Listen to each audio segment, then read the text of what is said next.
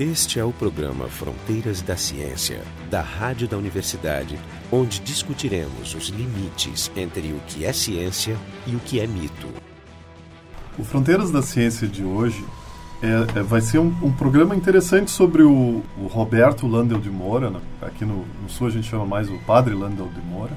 A gente pode dizer que ele, que ele foi um dos, dos pioneiros no, na pesquisa do rádio. Até existe uma certa polêmica, não, se não seria um dos inventores do rádio, isso vai ficar mais claro ao longo do programa.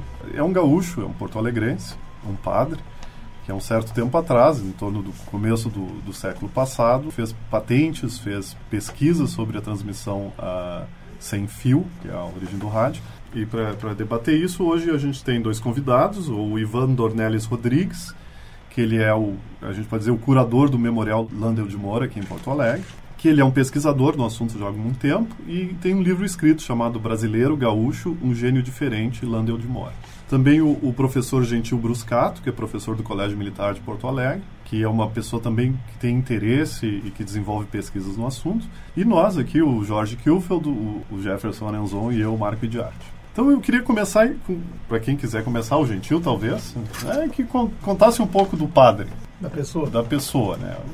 E do contexto onde ele viveu o contexto histórico da onde nasceu Lando de Moura, se nós estivéssemos vivendo há 150 anos atrás e passássemos ali na rua da praia e levássemos um encontrão com um padre, é quem é esse? Ah, esse é o padre Lando de Moura que participou de muitas pesquisas e descobertas da transmissão de sinais inteligíveis como a voz humana através das ondas eletromagnéticas. Então ele nasce, nasce em Porto Alegre, estuda em São Leopoldo, depois estuda no Rio de Janeiro e vai a Roma junto com o irmão. E aí, no caso, depois, daqui a pouco, o Ivan vai também poder falar com mais propriedade sobre essas questões da, da trajetória da história. E lá em Roma ele estuda física, química, junto com a sua formação religiosa. Quando vem para o Brasil, então, ele começa esta trajetória de construção de equipamentos que transmitem a voz humana através de ondas eletromagnéticas. Voz humana e também é, é telegrafia. Né? Esses estudos que ele fez de,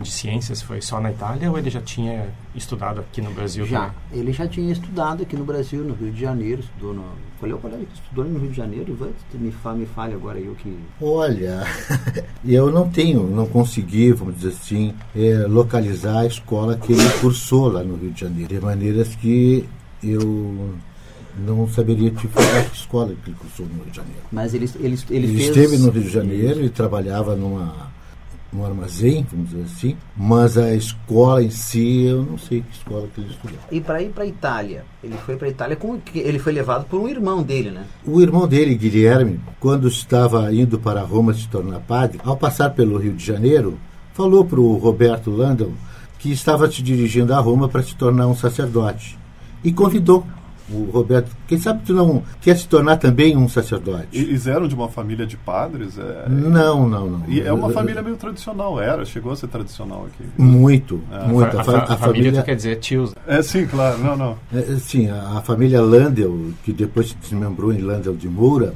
era uma família tradicional, muito, muito rica, muito poderosa. O avô dele, que era o, o Dr. Robert Lander, que era um escocês, ele quando veio para cá, ele veio e veio com, vamos dizer assim, bastante dinheiro e chegou aqui adquiriu uma gleba enorme de terras, que é a várzea do Gravataí, e era o escocês que tinha o maior número de escravos e tal. Então, o Roberto Lando de Moura, apesar de ser um sacerdote secular, ele era de uma família poderosa. Ele, ele tinha, vamos dizer assim, teria bens, teria uma condição financeira muito boa, mas em decorrência da formação dele, se tornar um religioso, ele abriu mão dessa, dessa riqueza, assim como o Guilherme irmão dele. E ele, nesse convite do irmão, eu acho que ali ele viu a oportunidade de se tornar um físico e um químico. Qual é a idade que ele tinha quando ele saiu? Era 17, 18? Então ele foi, foi bem jovem para lá. Para a Itália? Sim. Sim. É uma, uma medida da, da, importância da família Lando de Moura aqui, é que a gente estava conversando antes, existem três ruas em Porto Alegre que levam o nome Lando, Lando de Moura. Né? Justo, homenageando... homenageado. Homenageando... São, são, três Lando de Moura diferentes. É, aqui em Porto Alegre nós temos a rua Lander de Moura, que é uma rua que atinge três bairros, que é em homenagem ao Ricardo Lander de Moura, que era um boticário, um farmacêutico, irmão do nosso ilustre cientista. E depois temos também lá para o lado da Ípica uma rua em homenagem ao padre Roberto Lando de Moura, que é, aí sim é Rua Padre Roberto Lando de Moura, e também tem para aqueles lados a Rua Vereador Roberto Lando de Moura, que, que era pessoa, é. sobrinho é. dele. Quando ele começou a fazer as pesquisas dele em Porto Alegre, hum que, que, época seria essa? Não, na verdade ele não começou em Porto Alegre. Ele começou em, em começou Campinas. Em Campinas. Mas aqui quando ele chegou em Porto Alegre e começou a fazer essas, essas que época era? Em torno de 1900 quanto? Ele volta da Itália para vamos, vamos quando, quando ele vem um para Porto. Alegre ele já vem ele já é, ele já tá ele já tinha feito a maioria dos ele, trabalhos dele ah, já, ele já, já tinha, tinha ah. é, é, aqui em Porto Alegre ele, ele veio se dedicar vamos dizer assim a transmissão da imagem, continuar os estudos dele na transmissão da imagem à distância. Ah, ele o que nós, O que nós chamávamos, já dando o nome de televisão. De televisão é, Mas é. todo o trabalho dele na transmissão por ondas eletromagnéticas de ondas luminosas, esse trabalho ele fez por volta de 1893, 94, em São Paulo, quando ele estava na paróquia de Campinas e depois na paróquia lá de Santana. A atividade, assim, a demonstração de experimentos mais forte, mais firme, que tem várias testemunhas, que tem registro em, em diversos, diversos periódicos da época, ele fez na Avenida Paulista. Ah, fez em São Paulo, capital. Em São Paulo, capital, na Avenida Paulista, numa distância de 8 quilômetros. Ou seja, é uma distância que para a transmissão da voz humana e do sinal de telegrafia com luz... Ele fez com luz. Com luz as, as, as, três principais patentes do, do, do, do, padre, que a gente sempre coloca, que, que ela tem até as patentes americanas, é do transmissor de ondas, que é um, um, rádio a faísca, porque naquela época todos os rádios eram rádio a faísca. Né? E a faísca quer dizer, ao, ao invés da antena tinha um faiscador que era a é, fonte da onda que era a fonte da, da, que gerava a onda eletromagnética, queria impressionar qualquer tipo de receptor, era, era, um, era uma bobina de Runkoff, que na saída da bobina de Runkoff havia a dois conectores. A bobina de Runkoff levanta a tensão Isso, lá em cima, né? A bobina de Runkoff transforma a corrente contínua de baixa tensão em alternada de alta tensão. E eu variando essa corrente contínua, digamos assim, no primário da bobina de Runkoff, lá no secundário da bobina de Runkoff, eu vou ter as variações das tensões que saem em alta tensão de acordo com a variação do primário. E essa variação era feita com a voz. É assim que se transmitia funcionava o transmissor de ondas. O transmissor, obrigado. Que é um sistema bastante ineficiente, no tem um alcance não muito longo, né? É, Jorge. Mas comparado, pra, comparado mas, com o sistema com antenas, é, a gente é, consegue fazer um sim, mais. Sim, mesmo porque devia ser muito ruidoso, porque é. a faísca é, hoje, é uma coisa reprodutível. Né? É, hoje isso, depende... isso é uma interferência hoje. Né? Hoje, hoje o, o processo pelo qual o transmissor de ondas funcionou e transmitiu a voz humana por ondas de rádio, hoje é um, um, um, um sinal que para nós é o que nós chamamos de ruído. Um espúrio. E comparado, é com, comparado com o que o Marconi fez, qual é a diferença? É, é, essa é, a é, grande questão. Isso né? é que é a grande questão. É, Não há, na minha perspectiva histórica e, e, do que eu já li sobre o Lando e analisei os inventos sobre as características de conceitos físicos, não há dúvida nenhuma de que quem primeiro juntou todas as peças não quem inventou todas as peças. Que aí é que começar essas coisas de quem é que inventou. Quem juntou todas as peças e fez, e fez um sinal inteligível ser transmitido via onda de rádio foi Marconi. Ponto. Qual é o ano? 1800 e... 1895, 96. Por aí, 94, Mas o Marconi, ele, o Marconi centralizou o trabalho dele na, na transmissão de sinais. De telegrafia. Sim, é uma de, telegrafia. Que seria o, o, o, código Morse. É né? mais simples. O Marconi não se preocupou, não se preocupava na época com a transmissão da fonia, da voz. Coisa que o cientista brasileiro, o Landel, eles, desde o início de suas, de suas demonstrações, sempre transmitindo não só sinais de telegrafia, mas também a fonia, a voz. E, e aí vem a importância é, dele é. Na, na área das telecomunicações, no pioneirismo da transmissão da voz da fonia. Isso é curioso. Que ele né? conseguiu é. isso. É. Deixa eu só fazer um, uma, uma, uma colocação para reforçar aqui a, a, a, posição do Ivan. Existe um livro de um físico americano, Tony Hotman, tudo é relativo e outras fábulas, que na, na descrição da invenção do rádio, ele sempre faz essa citação sobre quem é que inventou primeiro, quem é que inventou depois, aquela briga do, do Marconi com o Tesla, o, o, o Tesla etc e tal, e, e lá na, ele, Popov na Rússia, e, e Lodge na Inglaterra. Então, em momento nenhum ele faz citação sobre transmissão de voz humana. Lá pelas tantas, no livro dele, ele diz que quem primeiro transmitiu a voz humana foi um canadense em 1906. Opa, muito depois do Landel. Muito depois. E então, na literatura essa... em inglês é o que é citado também. É, na literatura em inglês, eles citam esse canadense em geral. Isso. Mais ou menos repetindo o efeito dos irmãos Wright. É, então, então o, que, o que o, o Ivan acabou de dizer, que é o firme da genialidade do nosso, do nosso padre cientista aqui nascido em Porto Alegre, é esta preocupação em, em transmitir a voz humana. E isso ele fez no transmissor de ondas e no wireless telefone, o telefone sem fio. Então, quando a gente na verdade, o transmissor de ondas é, não foi o equipamento que o tornou conhecido no mundo na, na área das telecomunicações, porque esse transmissor de ondas demonstrou que que se transmitia, conseguia-se fazer uma transmissão por ondas eletromagnéticas, mas o, a fonia era horrível, não se entendia nada. A grande sacada do padre foi justamente na outra patente dele, no outro evento dele, que ele denominou de telefone sem fio. Esse sim. Ele chamou assim? E assim sim, chamou sim. e assim está registrado. A patente é wireless telefone? Hum, exato. Então, na verdade, esse aparelho, o telefone sem fio, nada mais é do que um transceptor, vamos usar uma palavra moderna, porque ele não só transmitia, como recebia. Isso e é mais nesse, complicado ainda do que é, E nesse transceptor, ele conseguia transmitir por ondas eletromagnéticas e por ondas luminosas. E o grande feito dele foi justamente a transmissão por ondas luminosas, que aí ele transmitiu a fonia e também sinais de morte, mas a fonia. E aí vem a grande sacada do Padre Landon. Curioso. E os americanos reconheceram essa primazia. É, e isso está registrado. Eu estou vendo aqui, até aqui a, as, na internet, estou vendo as patentes. Né? São todas de 1904.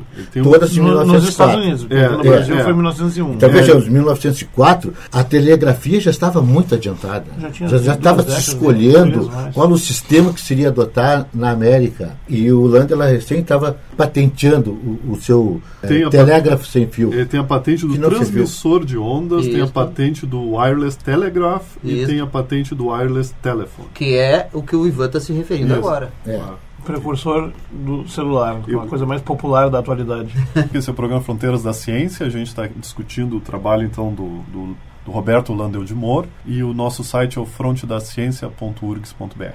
O Gentil tinha falado sobre a contribuição, eu acho que o Ivan também falou contribuição. A gente sabe que ele fez as experiências e está documentado. A gente tem documentado, imprensa, a gente tem né? as patentes documentadas. É. Mas a partir desses experimentos e dessas patentes, surgiu, por exemplo, teve algum tipo de, de aplicação prática industrial? As pessoas seguiram ele ou ele estava separado fazendo essas coisas enquanto, enquanto que, que em paralelo é, a, é. a, indústria estava usando outro, outras pesquisas? É, o, o, o Roberto não teve apoio de ninguém. Tá? Era, era tudo feito por ele mesmo, uhum. vamos dizer assim. E, e, ele não tinha também recursos. Os recursos dele eram. Seja, se a gente tivesse num país mais desenvolvido, talvez um, um, um, investidor visse ele fazendo aquelas coisas em São Paulo e dissesse: Não, vou fazer uma empresa de telefonia aqui. Não, isso não houve no Brasil. Para comparar com o Edson. Mas aí é que está é. o negócio. O, o, coitado do padre é azarado porque já nasceu abaixo da linha do Equador, né? É. Tá. Mas ele não era de uma família pobre, por outro não, lado. Mas ele não tinha dinheiro, ele abriu mão da, da, da riqueza é. dele, vamos dizer assim. Né? Mas as, depois, as né? relações, é. é. as relações até ele tinha. Isso eu até queria entender mais, porque ele fez essa opção em particular, porque eu não sei nada sobre a, a digamos, a vocação religiosa dele, né? Mesmo sendo secular, né? Que a, digamos, o, o, o a escola que ele pertencia, por que, que ele fez essa opção? Porque, na verdade, eu penso que aquela ida a Roma foi uma oportunidade que ele tinha, que era, de fato, na época, as formas de estudar, é tu ser muito rico, e a tu vai dele... europeia, ou tu ingressa na igreja e usa a, o sistema que é mais bem difundido e mais amplo, e, e, a maioria dos religiosos chegavam nisso exatamente como uma oportunidade de expandir o seu conhecimento, sua formação, né? Sim, sim, Sem muito tenho... recurso, né? E, e, e eu acredito e que ele, ele realmente foi... foi para Roma para se tornar um físico e um químico. Isso. Como realmente se tornou. Ele era doutor em física e doutor em química. Mas o preço disso foi um autodidata.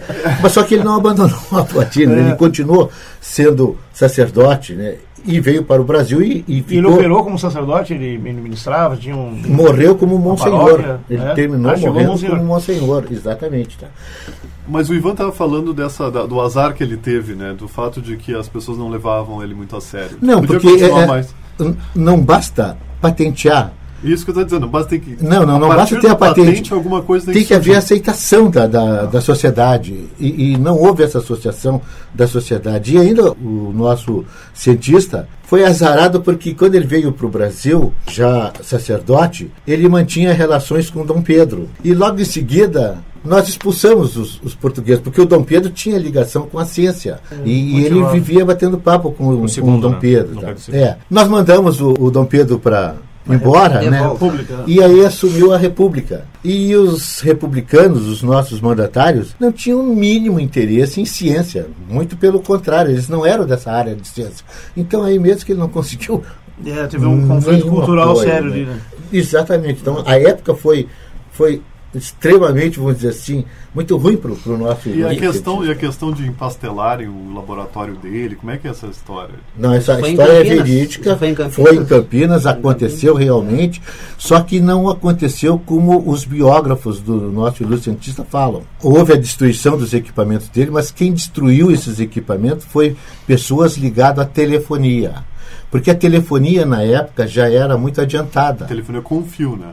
Telefonia com fio. Já, era, já era uma concessão é. importante da lucrativa. É, então eles viram naquelas experiências do, do Landel de Moura uma já uma ameaça muito séria. Uhum. Então ele, ele já estava há algum tempo em Campinas, ele tinha um laboratório, ele já era visível. Ele, ele já fazia demonstrações. Fazia as demonstrações. Com amplo sucesso, inclusive a partir de 1900, e eu parto sempre dessa data de 1900, porque 1893, 1894, eu não tenho nenhum registro então, então eu não posso provar. Mas a partir de 1900, nós temos os registros pela, da imprensa. Jornais. Jornais, é, isso. Tá. Duas coisas que é talvez interessante colocar é que assim, o fato de ele ter patenteado no Brasil em 1901, antes dos Estados Unidos, uhum. eu diria não significou coisa nenhuma, porque o, Brasil, tem essa particularidade curiosa, não, não. que foi um dos primeiros países do mundo a assinar o acordo de, das patentes. É, não, mas na época ou patenteava por, por, por uma motivação do, do imperador, mas assim, por uma curiosidade, porque não havia esse tipo de espírito e iniciativas de nenhum tipo. Foi, ele aderiu ao, ao, ao tratado né, das patentes para bonito, basicamente. E aí o Lando Moore foi um dos poucos que usou essa, essa benesse, mas para não obter nada em troca, por um acaso, porque aquilo não foi beneficiado por isso. Mas logo em seguida que ele patenteou em 1901, ele Aqui. se dirigiu para os Estados Unidos para fazer as patentes é, lá. Ele foi é. para trabalhar de verdade, né? É.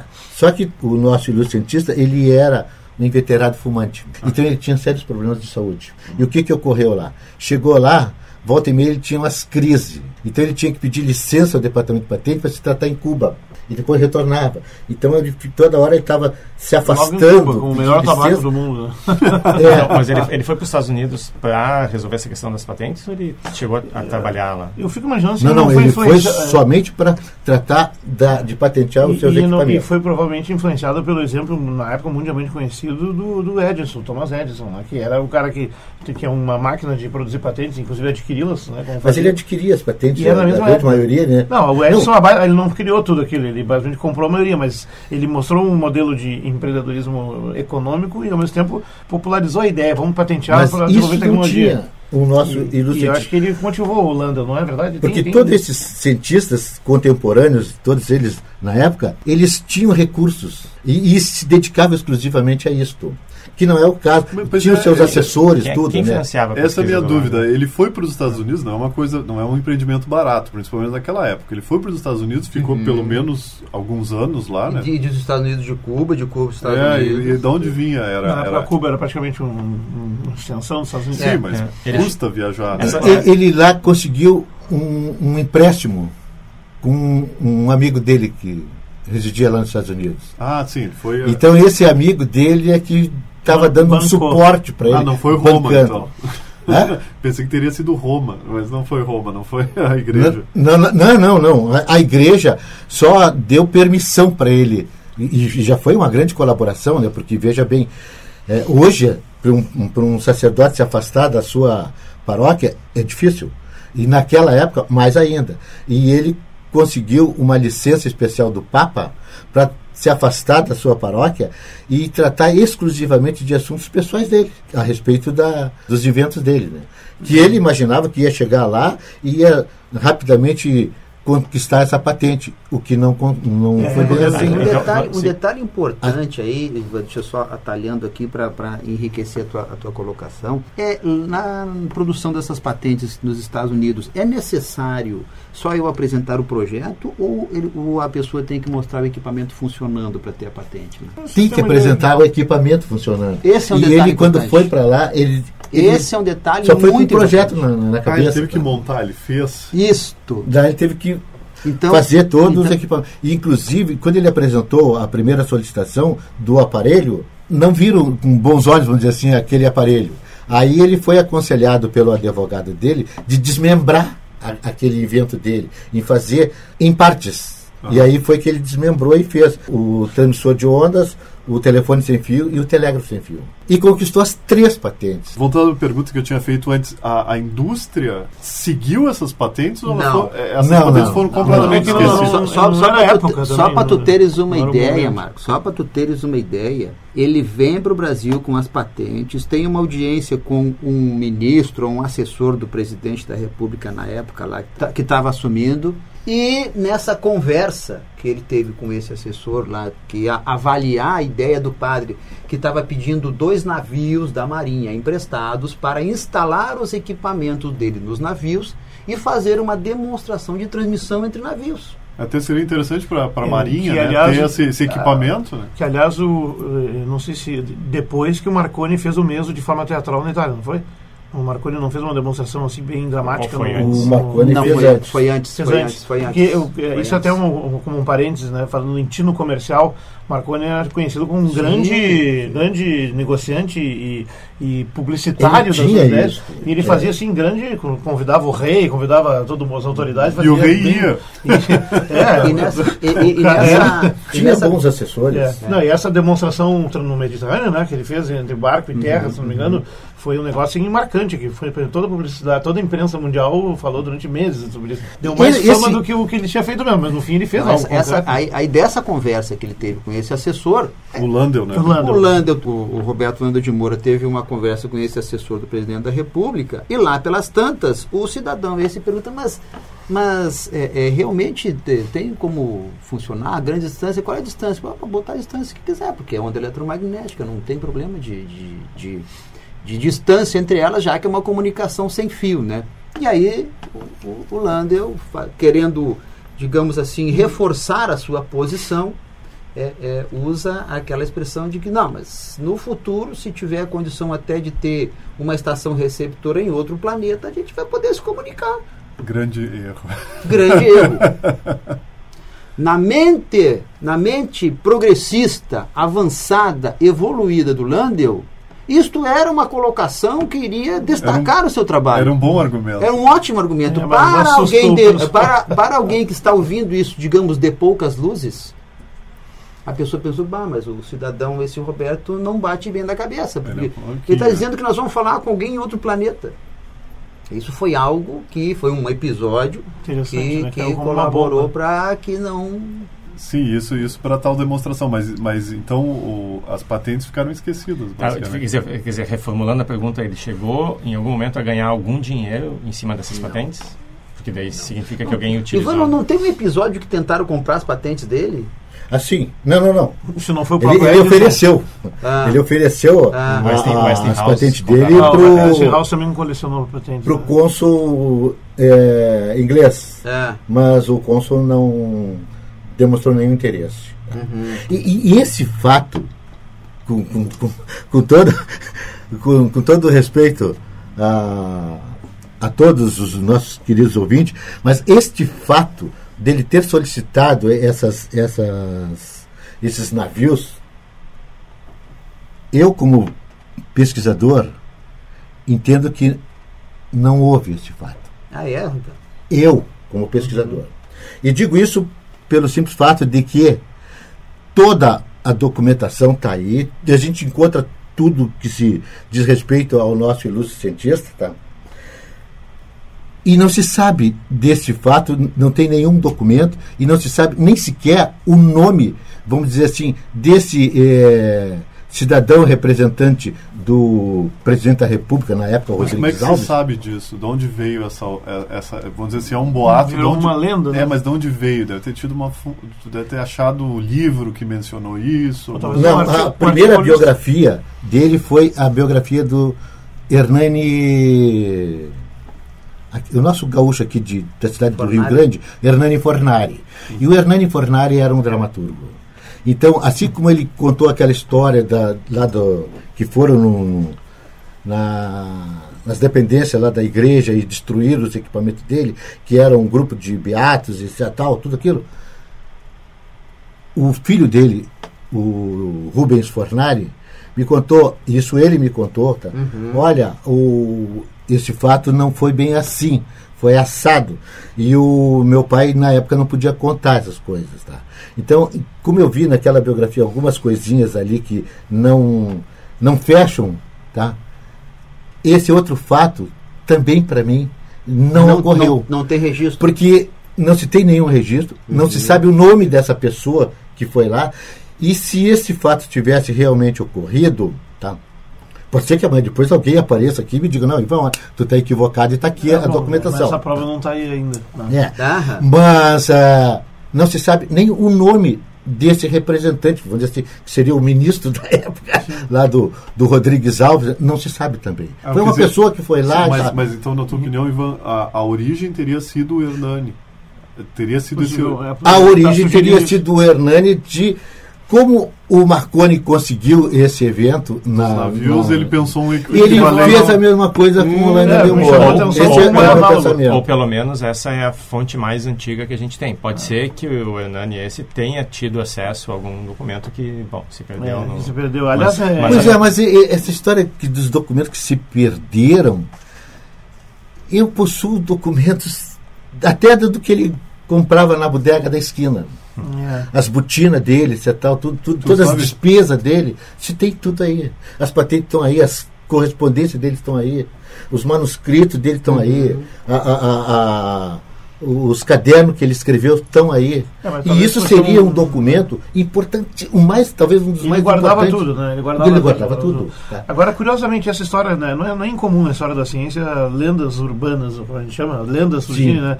É o caso aí do experimento da, da, da torre do, do Galileu, Do né? Galileu. Que depois foi mostrado que, na verdade, foi um um experimento de pensamento que foi literalmente transformado num, num- durante muitos séculos, até um- como um fato que tinha sido feito, né? Foi, foi demonstrado, até foi o Alessandro Coaré, eu acho que o cara que, que mostrou. E, e, enfim, ou até a história da maçã do Newton, enfim, vai, enfeita a história, fica bonita e Ah, passa a ser um fato. Né? Ah, Agora, é, é por isso que me chamou a atenção quando falou experimento dos navios, eu já tinha ouvido falar, Uhum. mas eu sabia do, do Marconi, diz assim, me cai de Maduro, que está tão parecido que Aham, ou ele copiou a aham. ideia, ou outro pensou Não, é- uma, analo- uma analogia Não, é improvável para fazer que- a versão tupiniquim do, do experimento, para chamar Não atenção é improvável que ele copiasse a ideia, porque Não, era uma boa ideia. Principalmente considerando que a transmissão sem fio é essencial para navios. Né? Não, e, É, e primeira muito coisa que elegante também, pensa- porque o navio é, o- é o É último navio. lugar onde tu vai botar a comunicação com o fio. O que eu- o que então, eu é, considero- é é, móvel, não, então exatamente, muito elegante mas pensa a importância estratégica de ter uma armada que se comunica à distância. Mas o- Exatamente. O, o que eu considero improvável na história é que se o Marconi já, já tinha feito a mesma demonstração, provavelmente o Lando de Moura teria usado isso como argumento para convencer. Ou seja, essa foi uma demonstração feita, eu tenho a, a mesma tecnologia que pode ser muito útil para nós. E essa demonstração foi feita na Itália, alguns anos atrás.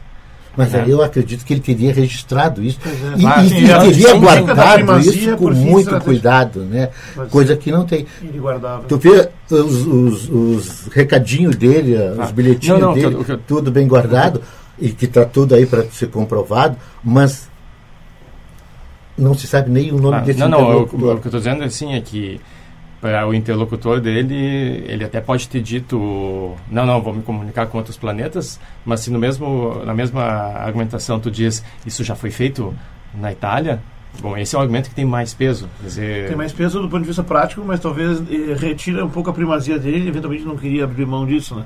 É, mas é, o outro vai pensar, tá, mas então não é original. É, mas são do tudo especulações. São especulações. gente- Mas é, é. o fato é que o Ivan diz, não se tá sabe, não está escrito em lugar É. nenhum. É, eu não sou biógrafo, né? eu sou um pesquisador. Então, eu, tudo que eu, eu falo é a respeito em cima daquilo que eu posso provar. Né? Então, nesse caso aí, eu não consegui nenhum documento, nem descobri o nome desse interlocutor, nada, nada, nada a esse respeito. E me parece que o padre não tinha esse esse tino assim de, de, de comércio. Publicitário, de... né? Não, não, não. Mas aí eu até falando. Dele, a gente pode dizer que era uma coisa amadora dele? É, eu, eu, eu até queria nessa linha assim né, comparar um pouco mais com o caso do Marconi, que era um cara com muito tino comercial, muito publicitário, que se expunha, ele era teatral, né? e, e, e e tentar entender assim, porque na verdade estava dizendo que a diferença é que o Marconi. Nós só estamos falando do Marconi, mas não vamos esquecer Tesla, Lodi, Popov, sim, é verdade, é verdade. Tem, tem vários outros nomes. Davi Sarnoff, toda essa turma, né? Porque, é, eram é, mais ou menos seis a oito co-descobridores, mais ou menos. É, a, a, aqui, no, principalmente aqui no Brasil, todo mundo diz assim, mas quem é o inventor do rádio? Parece que tem que ter um pai. Essa, Isso, essa criança mas, não tem. Eu, eu vou chegar lá. Vamos, terminar, vamos terminar é. o programa agora. Então, essa pergunta é essencial. Quem é o inventor do rádio? Não tem. Não tem. Por que não, não tem? Por que não tem? Porque, na verdade, o rádio é, é fruto da criação de pesquisas de vários, vários cientistas, cientistas, contemporâneos, desde lá de Maxwell, Hertz, e vem Popov, Lodge, Tesla, Cada um deu sua Marconi, Landel, e todos eles deram a sua contribuição é para chegar até hoje. Tá? Bom, a televisão claramente é a mesma situação. A televisão também é uma invenção coletiva. Não tem um inventor. É, então, então a gente... é, mas a televisão ainda considera o, o, o, o Lodge, né? Em 1924. E veja bem, o nosso ilustre cientista, em 1904, quando estava nos Estados Unidos, ele já fez a, o projeto da transmissão da imagem à distância que ele denominou de telefotorama. Isso em 1904. É, é porque, porque no, no wireless telefone dele, o receptor é uma célula de selênio. E ele cita na patente dele que preferencialmente as luzes têm que ter uma cor violácea para que funcione melhor. Hoje nós sabemos por que, que a cor, entre aspas, a frequência da luz emitida é tão importante para sensibilizar a célula de selênio. Naquela época ele não sabia. É observação empírica. Né? Bom, eu, é, é. eu vou ter que terminar o programa, está muito bom. Ah, então hoje a gente discutiu ah, um pouco da história de como é que o, o, o Landel de Moura começou suas pesquisas, o contexto histórico, ah, um pouco da vida dele. Um brasileiro e gaúcho. Um brasileiro e gaúcho, né? Vamos dizer que o pessoal gosta. E estiveram com a gente então o Ivan Dornelles Rodrigues, que é o, que é o responsável pela, pelo o Memorial Landel de Moura aqui em Porto Alegre, e o, e o, e o professor Gentil Bruscato, que é o professor do Colégio Militar. Por favor, www.memoriallandeldemora.com.br Landel com dois L's. Landel com dois L's. Isso. No caso aí vai usar quatro, né? Porque Memorial Landel, depois Landel. é, tá, e, eu, e eu tiveram então e o resto do grupo, o Jorge Kilfield, o Jefferson Arenzon e eu, Marco de Arte. Esse é o bônus do programa Fronteiras da Ciência sobre o padre Landel de Moura. Os convidados são o professor Gentil Bruscato, do Colégio Militar de Porto Alegre, o Ivan Dornelles Rodrigues, que é o curador do Memorial do Padre Landel de Moura aqui em Porto Alegre, e o Jorge Kilfeld, o Jefferson Enzon e eu, Marco de Arte. Na primeira parte do programa a gente discutiu um pouco da trajetória do padre, a vida dele, como é que ele chegou nos e o que tipo de contribuição científica, em princípio, ele se propôs a fazer. E agora a gente vai discutir um pouquinho mais os detalhes dessa contribuição científica. Coisa que eu queria saber, ah. existem cópias dessa máquina? Da, do, da máquina original? Do, do, do, do transmissor de onda, sim. Do wireless telefone, não. Não. não. Só o desenho. É possível, a partir das patentes, fazer a construção dessas máquinas? Técnica. Olha, se a pessoa for bom de, de ferro de solda, né? se for um grande não, engenheiro, é possível, porque é possível, veja falta, bem. falta não, detalhes. Não, não, é possível, perfeitamente. Tecnicamente, para estar na patente, é tem que pegar, fazer e funcionar, né? Sim, não seria aprovado. Não é o, o problema todo pela funcionar. patente é complicado, porque nas patentes ele não descreve, é, vamos dizer assim, ah, os materiais que ele utilizou e as medidas também. Hum. Tá? Então fica complicado. O cara que aprovou que foi incompetente também. É. e, e, então, o que, que ocorre? O transmissor de ondas foi o mais fácil e foi o que o pessoal se aventurou a fazer. Uh, a primeira réplica que foi feita em, 1890, em 1984 é, por um grupo de engenheiros da Centec. Da Centec aqui de Porto Alegre. Aqui de Porto Alegre. Eles levaram três meses para construir. E essa está no memorial, né? Não, essa réplica está aqui na OCIP, na Jerônimo de Ornelas. Ah, Só que essa réplica, ela o que foi... que é OCIP? É, a- é, o, o CIP é uma organização eh, não governamental, etc. tal, né? É uma ONG. É uma organização civil de interesse É. público, alguma coisa É o assim. nome legal de ONG na, na legislação brasileira. Isso, É. isso. CIPs são. Ah, é para definir o caráter de É uma. ONG.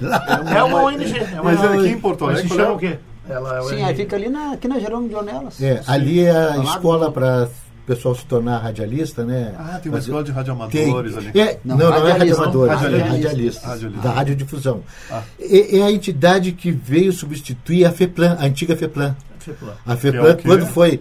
Quando Fundação ela, Padre Lando de Moura. Ah, é, famosa. é, a fundação, quando foi extinta, tá? Eu nem sabia que ela tinha existido. né? Foi, foi extinta. Aí assumiu, essa, essa entidade Essa assumiu os cursos e, e deu continuidade. Ela não ficava na Ipiranga? A FEPLAN, sim. A Feplan. A FEPLAN, sim. Então, a, a- a- e, e essa época que estava na FEPLAN, tá? É, ficou vi- aqui é. com essa, com essa organização, com essa eu, ONG. eu visitei ela lá na. Depois, um colega nosso, um amigo nosso aqui de Porto Alegre, Marco Aurélio Cardoso Moura, aí. construiu outra réplica, a réplica do transmissor de ondas. Tá? E depois um outro gaúcho, fazendo um trabalho de mestrado em Maringá, Maringá, Londrina. Londrina construiu também uma réplica. O que, o que, que Então essa nós temos réplica três faz? réplicas. O que, que ela faz? Ela, ela, ela é um receptor e um emissor? Não, não, ela é só É transmite. só transmite. Ela só transmite. E não, mas e aí como é que sabe que está funcionando? Aí tu vai ter que usar. Um Não, remoto receptor. se tu tiveres um receptor lá, é- é- vai sair o barulho lá no receptor. Mas nada inteligível, né? Ah, nada é, é, Ah, daquilo ali, tá? O ruído é maior do que o sinal. Na época, claro que eles usavam o coesor e descoesor de, de Branly ou de Lodge. É, é.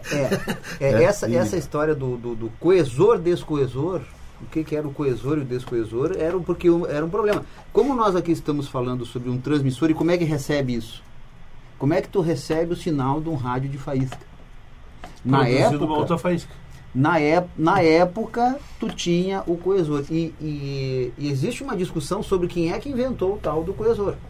É, se Lodge ou se o Branly. O levou a, a glória, né? É. Mas o, o Lodge também É só Tinha feito o, o só, seu só para que o coesor. pessoal entenda o que, que é o coesor. O coesor nada mais é do que um tubo de vidro onde dentro existe uma limalha de ferro que ao ser sensibilizada por uma onda eletromagnética essa limalha de ferro se alinha e aí permite a condução da passagem Ah, sim, então, de, de então a faísca elétrica. gera onda eletromagnética, Que onda alinha- eletromagnética se propaga, Isso, alinha essas... alinha essa, essa- essas limalhas e, ela, e as conduz em eletricidade. Tá, tudo Se bem. alguém me perguntasse se isso ia funcionar, eu, ia- eu jurava, apostava mil reais que não Que ia. não ia. É, é, Não, eu- mas como eu- diz a eu- minha eu avó, tu acredito. teima, mas não aposta. Não. Eu, eu, eu, já- eu acredito Aí- nisso. porque aí- eu- os caras eram muito criativos. a Aí sim, é aí sim, mas aí um Era tudo problema. muito Aí rudimentar. um problema, É. Jorge. Tá. Aí é que a- é legal. a- a- As limalhas de ferro se alinharam e estão conduzindo energia elétrica para fazer soar uma campainha, por exemplo. Tá, e como é que desalinha? Desalinha. Então, o Branly, que foi um dos que apresentou um equipamento mais, mais evoluído, ele, ele já bolou um martelinho que ficava sendo acionado por um eletroímã. Aí que eu ia postar mil reais, dizer, não, esse troço nunca Cada vai vez, funcionar. cada vez que as, as limalhas de ferro alinhavam, Vinha um martelinho, vinha batia. o martelinho, batia e desalinhava. para tu poder esperar a outra, a próxima onda eletromagnética para alinhar. Há uma Quase história uma de um, Tabajara, de Isso, grupo, há- uma história de um, um grupo de pesquisadores da Marinha italiana que construiu, que, que bolou um, um, um coesor que é feito a partir de mercúrio. Então eles substituíram a limalha de ferro por, por, por mercúrio. Então nessa, nessa história de, de quem inventou o quê, na verdade fica isso. Muitos cientistas, muitos estudiosos, muitos físicos colaboraram para que é, é, aparecesse esse, esse equipamento que transmite ondas eletromagnéticas. Né? E só de passagem aqui, algo muito interessante que aconteceu quando se conseguiu transmitir um sinal da Inglaterra e ser recebido nos Estados Unidos, isso foi uma surpresa para toda a comunidade científica, porque não se imaginava que as ondas eletromagnéticas pudessem vencer a curvatura do planeta Terra. Mas foi meio que co- coincidido com a descoberta da ionosfera. E isso aí é o pessoal assunto. começou a estudar a ionosfera e replay. Aí, ah, bom, aí. A- a- Bom, eu vou ter que terminar até o nosso bônus aqui. Então, então esse, é o, esse é o programa Fronteiras da Ciência. Foi o bônus, um pouquinho mais, um, vamos dizer, um- uma pouquinho mais de detalhes sobre as invenções. É, eu, antes a gente tinha discutido um pouco da história do, do padre. E, uh, então, esse foi o programa Fronteiras da Ciência. Os nossos convidados, o Ivan Dornelles Rodrigues e o Gentil Bruscato. E nós, o, o pessoal de sempre, o Jorge Kilfeld, eu, o Mark de Arte e o Jefferson Anusos. O programa Fronteiras da Ciência é um projeto do Instituto de Física da URGS, técnica de Gilson de Césaro e direção técnica de Francisco Guazelli.